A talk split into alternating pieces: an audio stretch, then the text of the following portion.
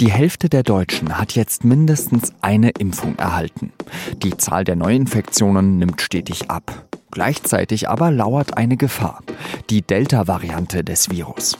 Die hat schon in Großbritannien die Inzidenz wieder steigen lassen. Sind da weitere Öffnungen trotzdem möglich? Zwei SZ-Redakteurinnen sind sich da uneins. Angelika Slavik aus dem Berliner Hauptstadtbüro meint ja, Wissenschaftsredakteurin Christina Berndt mahnt zur Vorsicht. Sie hören auf den Punkt mit Jean-Marie Magro. Schön, dass Sie dabei sind.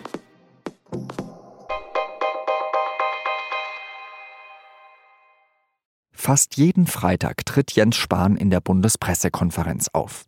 Von Mal zu Mal scheint seine Laune gerade besser zu werden. Der Gesundheitsminister ist über die entschleunigte Entwicklung der Pandemie zufrieden. Meine Damen und Herren, die Impfkampagne geht mit großen Schritten weiter voran. Stand heute Morgen ist mehr als jeder zweite Deutsche mindestens einmal geimpft, 50,1 Prozent. Dabei kam am Vortag eine wenig erfreuliche Nachricht. Die Firma CureVac mit Hauptsitz in Tübingen musste eingestehen, dass ihr Impfstoff nur eine Wirksamkeit von 47 Prozent hat und damit vorerst nicht marktreif ist. Die Bundesregierung und die Europäische Union hatten eigentlich große Hoffnungen in CureVac gesetzt. Spahn aber gibt sich gelassen. Innerhalb weniger Wochen wird es, Stand heute, mit den Lieferungen, die wir erwarten dürfen, möglich sein, allen impfwilligen Erwachsenen auch ein Impfangebot zu machen. Optimismus ist also angesagt. Überhaupt sieht es in Deutschland ja fast schon wieder aus wie im vorpandemischen Zeitalter. An den Flüssen und Badeseen sammeln sich Menschenmengen, die Biergärten sind voll, selbst innen dürfen Restaurants meist wieder besucht werden und Altenheimbewohnerinnen und Bewohner auf ihren Zimmern. Und trotzdem liegt die 7-Tage-Inzidenz im ganzen Land gerade mal bei knapp über 10 Neuinfektionen pro 100.000 Einwohner. Spahn mahnt dennoch, ich habe hier schon zwei oder dreimal gesagt, das kann ein guter Sommer werden. Das gilt äh, auch weiterhin. Wir haben Anlass zur Zuversicht, aber eben vor allem dann, wenn wir dabei auch vorsichtig bleiben. Aber was heißt Vorsicht? Wie weit darf und kann jetzt geöffnet werden? Könnte zum Beispiel die Maskenpflicht an manchen Orten fallen? Da ist man nicht nur in der Politik verschiedener Meinung, sondern auch bei uns in der SZ-Redaktion. Hauptstadtkorrespondentin Angelika Slavik meint, dass es jetzt sehr wohl an der Zeit sei, weitere Freiheiten zurückzugeben. Christina Berndt aus dem Wissensressort warnt dagegen, dass man wegen der Varianten weiterhin vorsichtig bleiben muss. Angelika, du hattest vor ein paar Tagen einen Kommentar geschrieben, der auch sehr für Aufsehen gesorgt hat, äh, nämlich wo es darum ging, ob die Maskenpflicht gefallen lassen werden könnte. Jetzt erklär uns doch nochmal deine Position. Also grundsätzlich äh, bin ich der Meinung, dass es wichtig ist, dass ähm, diese Maßnahmen, die man in der Hochzeit der Pandemie erlassen hat, die ja da auch äh, ihre Berechtigung hatten, ähm, dass man den Zeitpunkt nicht verpasst, die auch wieder zurückzunehmen. Ähm, ich bin der Meinung, das ist verschiedenen Gründen äh, richtig und wichtig. Ähm, vor allem auch als Signal, ähm, die Leute brauchen ein bisschen Hoffnung und äh, vor allem müssen die Leute auch sehen, dass das tatsächlich sozusagen ein der den, den Ausnahmeumständen geschuldet war, all diese Restriktionen, mit denen sie leben mussten. Ähm, jetzt ist es so, die Inzidenz ist sehr, sehr niedrig ähm, und ich bin der Meinung, das ist äh, sozusagen äh, ein guter Grund, äh, um jetzt auch mal zu signalisieren, ähm, es wird, werden die Maßnahmen nicht nur immer schärfer gemacht, sondern sie werden auch gelockert, wenn das möglich ist. Und äh, deswegen ist, glaube ich, dafür jetzt ein guter Zeitpunkt. Aber würde das denn zum Beispiel auch bedeuten, dass man wie in den USA, wenn man doppelt geimpft ist, dann auch in den Supermarkt ohne Maske gehen kann? Oder bist du da ein bisschen vorsichtiger? Ich wäre bei zwei Punkten vorsichtiger, nämlich beim Supermarkt und bei öffentlichen Verkehrsmitteln, weil da jeder hin muss. Der, da kann man sozusagen nicht äh, sagen, okay, jeder trifft eine eigene Risikoabschätzung, sondern das sind äh, Orte, die sich nicht vermeiden lassen. Und es ist nicht realistisch aus meiner Sicht im Supermarkt zu kontrollieren, wer denn nun doppelt geimpft ist und wer nicht. Christina, wir haben in den letzten Tagen, Wochen immer wieder ein Stück mehr geöffnet, mehr Freiheiten zurückgegeben. Die Inzidenzen fallen trotzdem. Hast du dennoch ein ja, kleines Bauchgrummeln dabei? Bei manchen Dingen habe ich ein Bauchkrummeln. Also grundsätzlich ist es ja richtig, es ist jetzt ein guter Zeitpunkt für Lockerungen an sich. Ja, wenn nicht jetzt, wann dann? Wir haben wirklich sehr niedrige Inzidenzen. Wir haben den Sommer, der uns auch noch in die Karten spielt. Und trotzdem würde ich an der Maskenpflicht festhalten, weil sie einfach noch so das Letzte ist, was uns wirklich schützen kann. Denn man muss ja einfach auch sehen, es geht weiter mit der Pandemie. Wir sind da noch nicht durch. Und es ist auch so ein wichtiges Signal, den Leuten das klar zu machen. Wenn wir jetzt nach Großbritannien schauen, dann sehen wir, dass da diese Delta-Variante lauert, die ja schon auch zu uns rübergeschwappt ist. Wir haben jetzt schon sechs Prozent der Neuinfektionen sind Delta-Infektionen. Eine Woche früher waren das noch drei Prozent. Erklär doch mal diese Delta-Variante. Was macht die so besonders und ist die wirklich derzeit die größte Gefahr, die auf uns zukommt? Äh, Delta ist natürlich genauso ein SARS-CoV-2-Virus wie alle anderen auch. Es ist dieses neue Coronavirus mit ein paar Mutationen. Und diese Mutationen führen e-, erstens dazu, dass sie deutlich ansteckender nochmal ist als die britische Variante, die ja auch schon ansteckender war, die Alpha heißt. Sie führen offenbar auch dazu, dass man kränker wird, dass also die Verläufe schwerwiegender sind als bei den bisherigen Varianten. Und drittens, und das finde ich eigentlich jetzt den wichtigsten Punkt für unsere Diskussion hier, Sie führt dazu, dass die erste Impfung bei jenen Impfstoffen, bei denen zwei nötig sind, kaum schützt.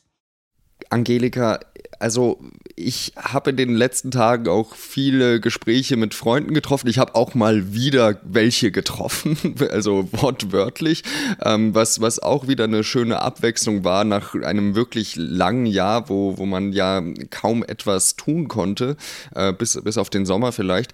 Ähm, und trotzdem äh, denke ich mir dann eben so bei manchen Sachen, äh, Fitnessstudios wieder geöffnet, äh, so Zusammenrottungen von, von jungen Leuten am Flaucher oder in Berlin wahrscheinlich an der Spree. Ähm, sind wir da nicht ein bisschen zu hastig? Wie weit können wir denn jetzt öffnen, meinst du? Also tatsächlich ist es natürlich sinnvoll, das schrittweise zu machen und, äh, und auch sozusagen jedem dieser Schritte immer einen, einen, einen gewissen äh, Zeitraum zu geben, wo man dann guckt, okay, äh, wie wirkt sich das aus? Äh, bremst das die Entwicklung, die wir gerne hätten oder nicht? Und gerade weil wir wahrscheinlich ähm, uns zumindest darauf einstellen müssen, dass wir im Herbst äh, möglicherweise all diese Maßnahmen wieder brauchen, finde ich es besonders wichtig, sie jetzt ähm, zu lockern. Denn Erstens, die Menschen brauchen eine Pause. Das äh, ist also sozusagen auf mentaler Ebene. Man muss äh, die, die, sozusagen die Leute halten das nicht durch. Das, ich finde, das spürt man diese Erschöpfung nach anderthalb Jahren äh, Pandemie. Äh, darauf glaube ich muss man reagieren. Ähm, und dazu kommt noch dieser Faktor auch was was diese Pandemie mit unserer Demokratie gemacht hat. Ähm, es gibt einfach Leute, äh, die, die, äh, ich sag mal, massiv daran zweifeln, dass diese Maßnahmen auch wieder die andere Richtung kennen werden und auch sozusagen, um diesen, diesem, dieser Strömung nicht weiter Auftrieb zu geben, muss man auch demonstrieren, dass es außergewöhnlichen Maßnahmen geschuldet, all diese Einschränkungen. Und wenn sie nicht nötig sind, wenn sie nicht absolut zwingend nötig sind, dann fallen die auch wieder. Es wäre natürlich falsch, die Maßnahmen immer so hoch wie möglich aufrechtzuerhalten. Ne? Da stimme ich dir total zu. Das tun wir aber ja auch nicht. Wir haben ja eben in vielen Bereichen schon gelockert und ich halte es auch für richtig, die Masken draußen eben abzusetzen, äh, wenn man äh, dort Abstand halten kann zu Menschen. Aber gleichwohl würde ich einfach an, gerade an dieser Maskenpflicht in Innenräumen festhalten, um eben diese Infektionen niedriger zu halten. Der Kelch-Delta wird nicht an uns vorübergehen, so viel ist sicher. Aber Christina, wenn, wenn die Inzidenzen so niedrig sind, ist Delta dann überhaupt ein großes Problem? Du hast zwar gesagt, ähm, dass der Anteil der Delta-Variante insgesamt jetzt 6% an allen Neuinfektionen beträgt. Wenn man das dann aber in absoluten Zahlen rechnet, ich überschlage jetzt mal grob, in der Woche davor waren es 3%, aber doppelt so viele Fälle, dann sind es ja theoretisch genauso viele Fälle in absoluten Zahlen wie in dieser Woche.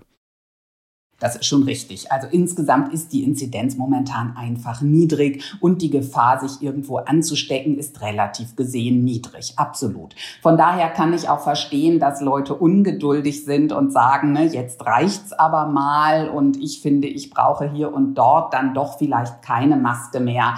Ähm, nur leider geben wir dann damit doch diesem Virus den Raum, den es nicht bekommen sollte. Von daher bin ich da einfach auf der Seite, dass ich sage, gerade gerade bei Masken in Innenräumen würde ich Vorsicht walten lassen.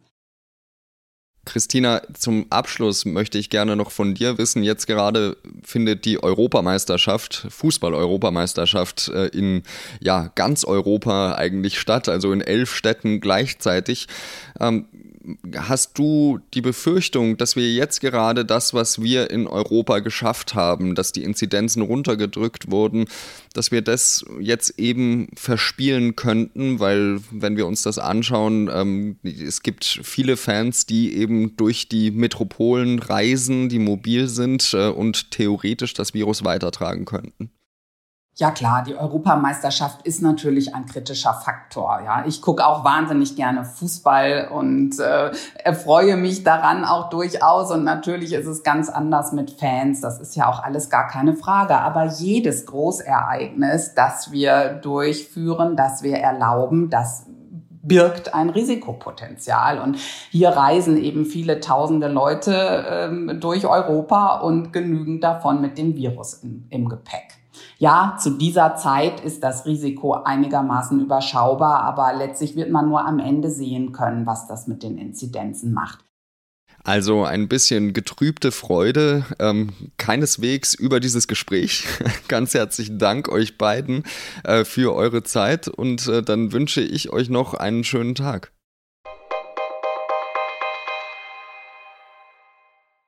Wer aus Frankreich, Griechenland oder der Schweiz nach Deutschland zurückkehrt, dem wird ab Sonntag die Einreise erleichtert.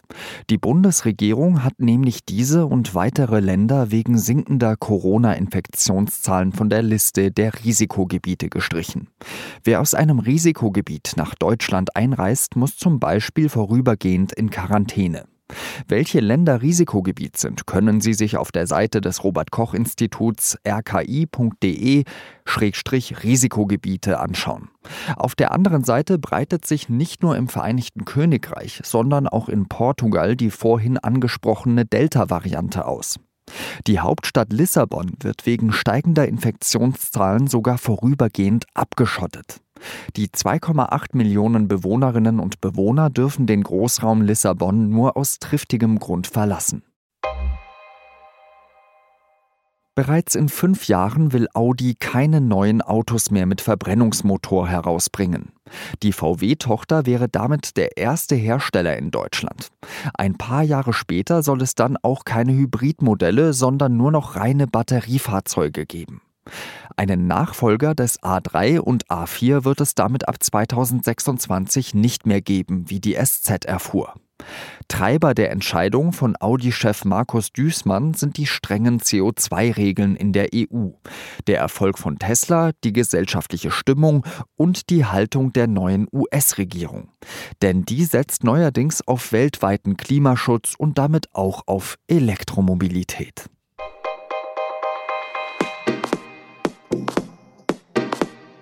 Man stelle sich vor, die ganze Bevölkerung von Deutschland ist auf der Flucht.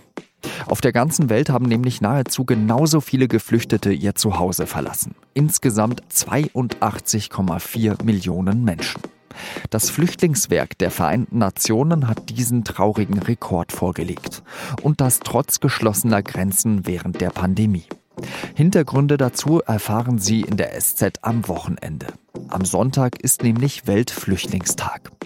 Redaktionsschluss von Auf den Punkt war 16 Uhr. Danke, dass Sie zugehört haben. Ihnen ein schönes Wochenende. Salü.